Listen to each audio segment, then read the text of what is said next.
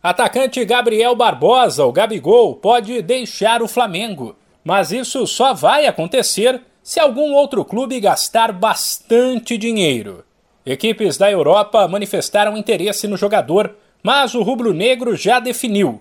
Gabigol não está à venda e só sai se alguém pagar a multa rescisória. São 33 milhões de euros, o equivalente a 212 milhões de reais. Já se sabe que Fenerbahçe, Newcastle e West Ham estão de olho no camisa 9. Esse último, aliás, fez uma oferta: 38 milhões de reais por um empréstimo de 18 meses. O Flamengo disse não. Além de não estar disposto a negociar, o clube conta com outro fator para assegurar Gabigol: o fato de que nenhuma das equipes que manifestaram interesse é um gigante da Europa enquanto por aqui o atacante é ídolo está em evidência e tem mais chances de ir à Copa do Mundo. Depois de uma experiência frustrada no velho continente, Gabigol não descarta um retorno à Europa, mas quer um projeto confiável.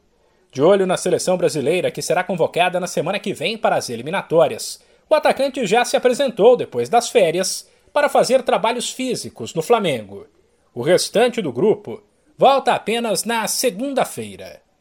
De São Paulo, Humberto Ferretti.